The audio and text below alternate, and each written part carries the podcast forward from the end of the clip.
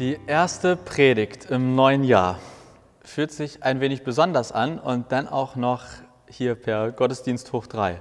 Also äh, der Druck ist da. Ich predige heute für oder über den Text, den Lisa eben vorgeschlagen, äh, vorgelesen hat. Das ist der für diesen Sonntag vorgeschlagene Predigtext und auch der Evangeliumstext. Also der musste einfach heute offensichtlich drankommen. Und wer sich noch erinnert, wie es eben losging in dem Text, da steht, jedes Jahr zogen die Eltern von Jesus zum Passafest nach Jerusalem. Jedes Jahr. Was auch immer du jedes Jahr machst, also wenn wir jetzt mal Corona außen vor lassen, jedes Jahr mit Freunden in den Urlaub fahren, jedes Jahr am Jahrestag oder Hochzeitstag ins Restaurant, jedes Jahr am Geburtstag ähnlich feiern, ich werde zum Beispiel jedes Jahr am Ende des Jahres melancholisch. Ich klicke mich dann durch meinen Kalender und äh, gucke, was ich so gemacht habe und erinnere mich irgendwie an die, also an die schönen Sachen und die schlechten versuche ich dann schnell weiter zu klicken. Ich finde auch der Jahresanfang, der hat immer etwas Melancholisches oder etwas, eine, eine ganz besondere Stimmung.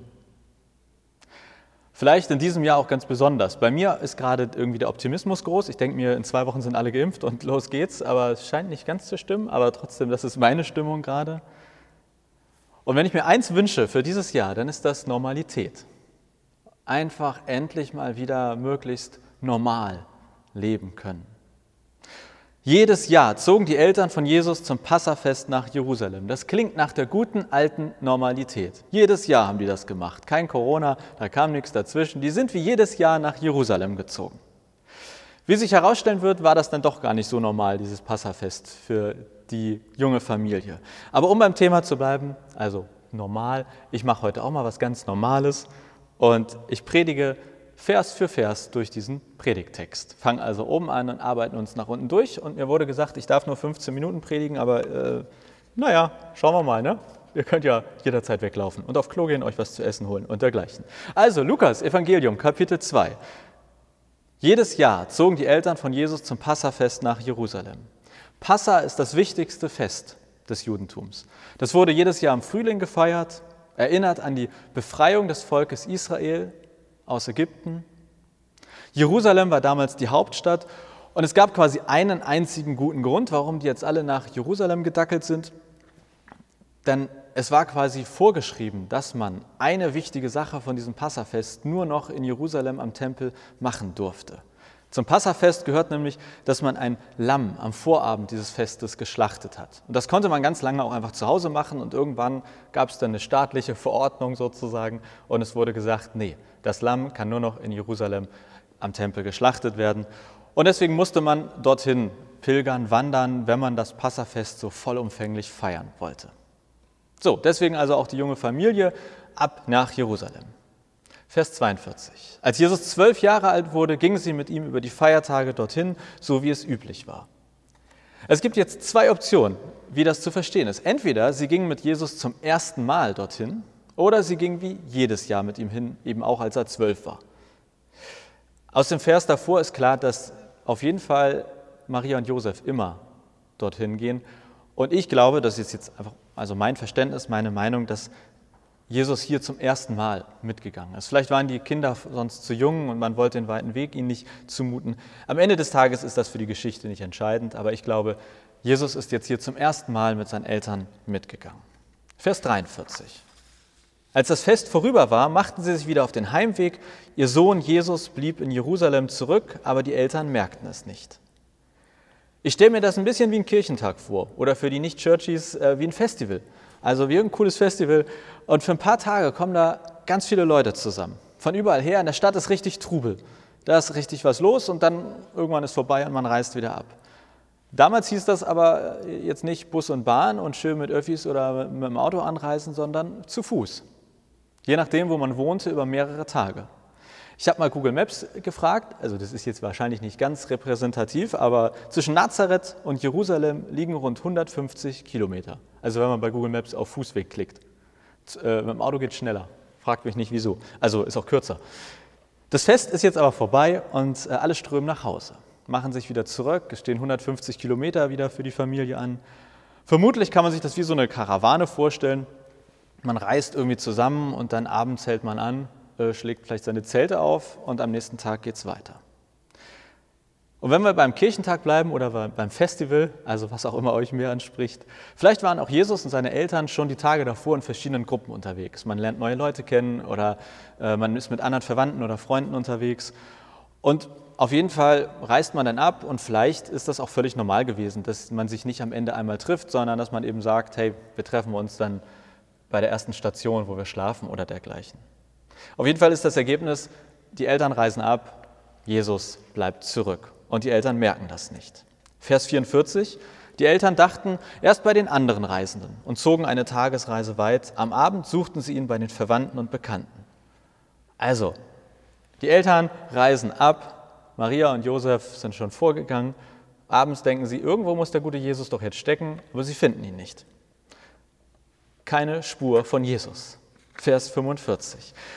Doch sie konnten ihn nicht finden. Da kehrten sie nach Jerusalem zurück und suchten ihn überall.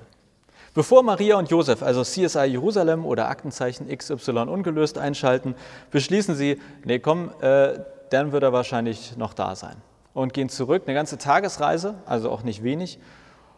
Und sie kommen an und suchen überall nach ihm. Wahrscheinlich ist überall relativ und meint eher sowas wie überall, wo sie ihn vermuten. Die werden jetzt nicht jede, jedes Stück Jerusalem abgesucht haben, aber sie waren anscheinend richtig auf Achse und haben ihn gesucht. Vers 46. Dann endlich. Am dritten Tag entdeckten sie ihn im Tempel. Er saß mitten unter den Lehrern. Er hörte ihnen zu und stellte ihnen Fragen. Am dritten Tag finden sie ihn endlich. Die haben also nicht nur mal ein Stündchen geguckt, sondern die haben richtig gesucht, Maria und Josef. Man könnte, wenn man wollte, hier jetzt eine Verbindung zu Ostern finden. Denn später in seinem Leben stirbt Jesus und drei Tage später steht er wieder auf. Ähnlich hier. Er ist weg und drei Tage später ist er wieder da. Gut, in diesem Fall war er nicht wirklich weg, sondern eigentlich die ganze Zeit da, nämlich im Tempel. Also der Ort, wo beim Passafest auch geopfert wurde. Der Ort, wo man, also der eigentliche Grund, warum man quasi überhaupt dahin gepilgert ist. Der Tempel war das Heiligste. Das war der wichtigste religiöse Ort für das Judentum. Dort sitzt Jesus mit den Theologen, mit den Schriftgelehrten, mit den klugen Köpfen. Er hört ihnen zu und stellt ihnen Fragen. Vers 47. Alle, die ihn hörten, staunten. Bei Hirten muss ich immer an Hirten denken, aber das ist wahrscheinlich auch nur so ein Ding bei mir. Also nicht die Hirten, sondern alle, die ihn hörten, staunten über seine klugen Antworten. Hier wird klar, Jesus ist nicht so ein kleines Kind, das sich verlaufen hat. Oder zumindest soll das in der Geschichte nicht so dargestellt werden. Jesus ist nicht jemand, der irgendwie nicht mehr wusste, wo seine Eltern sind, dann ist er irgendwo hin und hat sich gedacht, ach, hier ist schön trocken. Eben hieß es ja, er hört zu und stellt Fragen, aber anscheinend gibt er auch Antworten sehr kluge Antworten. Ist Jesus ein kleines Wunderkind? Auf jeden Fall ist Jesus in diesem Alter mit zwölf Jahren anscheinend schon, ich sage mal, theologisch bewandert. Als erwachsener Mann wurde er dann ja erst recht für seine Reden, für sein Reden von Gott bewundert. Menschenmassen folgen ihm nach. Das klingt hier letztlich schon an, das beginnt hier. Schon als zwölfjähriger Junge kann er Antworten geben, die erwachsene Menschen begeistern vielleicht sogar berühren. Zumindest jetzt in diesem Verständnis im Lukas-Evangelium ist Jesus also kein Junge, der irgendwie plötzlich vom Blitz getroffen wurde und zack konnte er ganz besonders von Gott reden, sondern er konnte das auch schon als Kind. Vers 48. Seine Eltern waren fassungslos, als sie ihn hier fanden. Seine Mutter fragte ihn, Kind, warum hast du uns das angetan? Sieh doch, dein Vater und ich haben dich verzweifelt gesucht. Jesus begeistert also die klugen Leute im Tempel mit seinen Antworten, aber Maria und Josef interessiert das erstmal nicht. Die sind richtig sauer, die haben richtig Hals, die sind wütend. In den ersten Zeilen konnte man ja vielleicht noch denken, also in den ersten Zeilen dieses Predigtextes, aha, die Eltern haben aber nicht besonders gut aufgepasst. Und der Bericht ist eher sachlich gehalten, finde ich, aber jetzt kommen die krassen Emotionen in die Sache.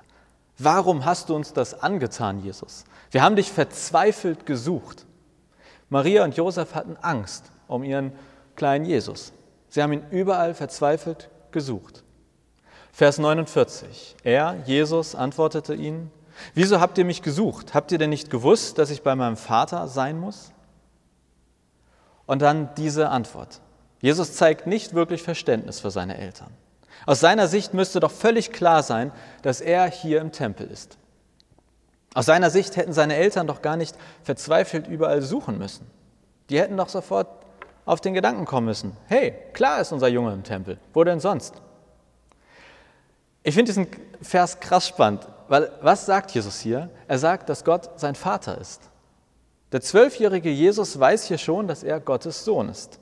Das ist deshalb spannend, weil die Frage ist ja dann, seit wann weiß Jesus das eigentlich? Wann hat Jesus erfahren oder begriffen, ich bin der Sohn Gottes? Wenn wir im Lukasevangelium weiter nach vorne blättern, man kann ja mal ein bisschen luschern, erfahren wir dazu leider nichts. Steht nichts. Es steht zwar ein paar Verse weiter vorne, dass Jesus heranwuchs und kräftig wurde und von Gott Weisheit erhielt, aber es steht nirgendwo, wann und wie Jesus sich quasi selbst als Sohn Gottes erkannt hat, also hier im Lukasevangelium. Wir finden in anderen Evangelien Berichte darüber, aber dort ist Jesus schon älter als zwölf. Deshalb, es bleibt eine offene Frage, wann und wie Jesus eigentlich das begriffen hat oder ihm das klar wurde, wann diese Erkenntnis über ihn kam. Ich finde, dass dieser Vers hier ziemlich klar darauf hindeutet, dass er mit zwölf zumindest Gott schon als Vater verstanden und beschrieben hat. Gott ist mein Vater. Vers 50. Aber sie, die Eltern Maria und Josef, begriffen nicht, was er da zu ihnen sagte. Das finde ich äh, durchaus kurios. Jesus sagt, hey, ich muss doch bei meinem Vater sein. Und Maria und Josef nur so, hä?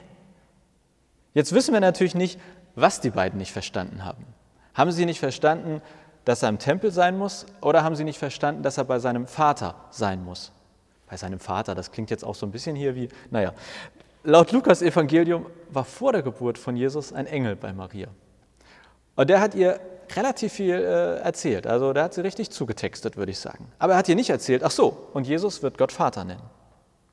In der Weihnachtsgeschichte kommen Hirten auch zu Besuch, oder also innerhalb der Weihnachtsgeschichte, die erzählen, was die Engel ihnen über Jesus gesagt haben. Aber auch den Hirten haben die Engel nichts davon erzählt, dass sozusagen Gott der Vater von Jesus ist. Also es, es, kann schon sehr gut sein, dass Maria und Josef einfach nur Bahnhof verstehen, weil das für sie ein richtig neuer Gedanke war. Also das mit dem Gott ist mein Vater. Sie begriffen nicht, was er da zu ihnen sagte. Vers 51. Dann kehrte Jesus mit seinen Eltern nach Nazareth zurück und war ihnen gehorsam. Maria prägte sich diese Worte gut ein. Jetzt erfahren wir noch, dass Jesus ansonsten aber ein gehorsames und liebes Kind war und dass Maria dafür zuständig war, sich alles zu merken. Ich persönlich glaube ja, dass Lukas, also der Typ, der dieses Evangelium geschrieben hat, der betont hier, dass Maria seine Quelle war. Also ganz am Anfang vom Lukas-Evangelium, da sagt der Schreiber des Lukas-Evangeliums, äh, hey Leute, es wurde schon viel über Jesus geredet und geschrieben, aber ich dachte, ich mache das auch nochmal und meins wird jetzt ganz besonders genau. Ich habe mich auf gute Quellen berufen, ich habe Augenzeugenberichte, also das hier ist das Beste, was ihr über Jesus finden könnt. Und ich verstehe diesen Satz hier so, dass Lukas quasi das hier einbaut, um zu sagen, hey, das, was ich euch hier erzählt habe, das habe ich mir nicht ausgedacht, das kommt direkt von Maria. Die hat sich das nämlich alles gut gemerkt. Vers 52. Jesus wuchs heran. Er wurde älter und immer klüger und Gott und die Menschen hatten ihre Freude an ihm. So endet diese Erzählung über den zwölfjährigen Jesus. Jesus war also schon mit zwölf klug, wurde dann noch klüger. Das hat Gott und Menschen gefreut. Jesus war extrem religiös gebildet für sein Alter. Er konnte schon mit zwölf Schriftgelehrte, Theologen im Tempel begeistern. Vielleicht war er für seine Eltern auch einfach schon zu klug. Auf jeden Fall haben die beiden nicht verstanden, was er mit seiner Erklärung sagen wollte, dass er doch natürlich im Tempel bei seinem Vater sein muss. So viel zu der Geschichte. Was nehme ich aus der Geschichte mit? Und vielleicht ja auch ihr, bestenfalls. Die Frage ist ja, worum geht es hier eigentlich? Ich glaube, es geht um diesen Einsatz von Jesus. Wieso habt ihr mich gesucht? Habt ihr denn nicht gewusst, dass ich bei meinem Vater sein muss? Und ich habe zwei Vorschläge, wie dieser Satz zu verstehen ist oder was der mit uns heute zu tun haben könnte. Erstens, wo suchst du eigentlich nach Jesus? Es könnte ja in dieser Geschichte um uns und unseren Glauben heute gehen und um die Frage, wo suchen wir vielleicht manchmal verzweifelt nach Jesus und wo ist er die ganze Zeit? Also wo könnten wir ihn finden? Sind wir manchmal auch wie Maria und Josef? Verlieren wir quasi Jesus manchmal aus den Augen, gar nicht absichtlich, weil wir denken, ach, der wird schon irgendwie eh hier seinen Weg machen, mitkommen und suchen ihn dann verzweifelt? Gehen wir vielleicht dorthin zurück, wo wir ihn vermuten, wo wir ihn zuletzt erlebt, gespürt haben? Und die Frage wäre ja dann, wo ist Jesus heute? Wo finden wir ihn heute? Kleiner Tipp, also Tempel in Jerusalem steht nicht mehr. Ich glaube, könnte schwierig werden. Aber wo wartet Jesus heute und würde uns sagen, wieso habt ihr mich denn gesucht? Habt ihr denn nicht gewusst, dass ich bei meinem Vater sein muss? Den Tempel gibt es nicht mehr. Da, damals ist man davon ausgegangen, dass Gott im Tempel ganz besonders anwesend ist, dort regelrecht wohnt. Was ist der Tempel heute? Wo können wir heute Gott finden? Ich hoffe sehr, dass meine jetzt kommende Antwort dich nicht enttäuscht, aber ich glaube, dass die wichtigste Botschaft aus diesem Bibeltext die Frage quasi umdreht. Und deshalb ist mein zweiter und entscheidender Vorschlag, wie dieser Bibeltext heute zu verstehen ist, quasi auch die Antwort auf diesen ersten Vorschlag. Kompliziert, ne? Versteht keiner. Egal. Also, was ich glaube, äh, was dieser Text uns heute zu sagen hat. Wir finden Gott dort, wo Jesus ist. Wir finden Gott dort, wo Jesus ist. Das ist für mich der Kern dieser Geschichte. Habt ihr denn nicht gewusst, dass ich bei meinem Vater sein muss? Wir finden Jesus dort, wo Gott ist, und Gott finden wir dort, wo Jesus ist. Jesus sagt von sich, ich und der Vater sind eins. Ich bin der Weg, ich bin die Tür zu Gott. Wo Jesus ist, ist Gott. Wer Gott sucht und ihn einfach nicht findet, probier's doch mal mit der Jesus-Tür. Probier's doch mal mit dem Jesus-Weg. Und wenn du jetzt sagst, ja, äh, schön, was heißt das? Den Jesusweg gehen, die Jesus-Tür nutzen. Ich habe das in der Weihnachtspredigt, wer das noch nicht gehört hat, äh, die 3D-Brille genannt oder die Jesus-3D-Brille. Und für mich ist Jesus ein wenig wie eine 3D-Brille im Kino.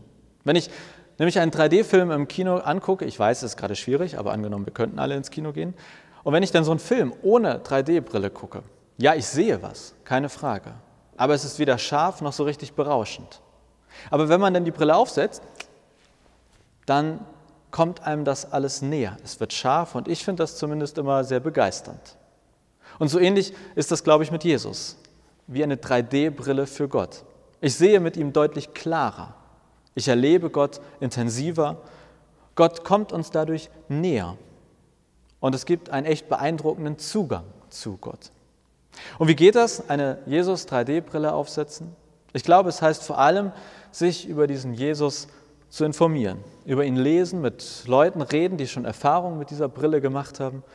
Ich könnte auch sagen, sich mit Jesus einfach mal in Ruhe auseinandersetzen. Und eigentlich meine ich aber zusammensetzen und nicht auseinandersetzen. Sich mit ihm beschäftigen.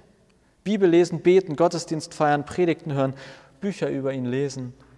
Und das Versprechen, was ich in dem heutigen Bibeltext finde, lautet, wer sich auf den Weg macht, um Jesus zu finden, der wird bei Gott landen. Deshalb dreht sich bei uns in Kirche alles um Jesus.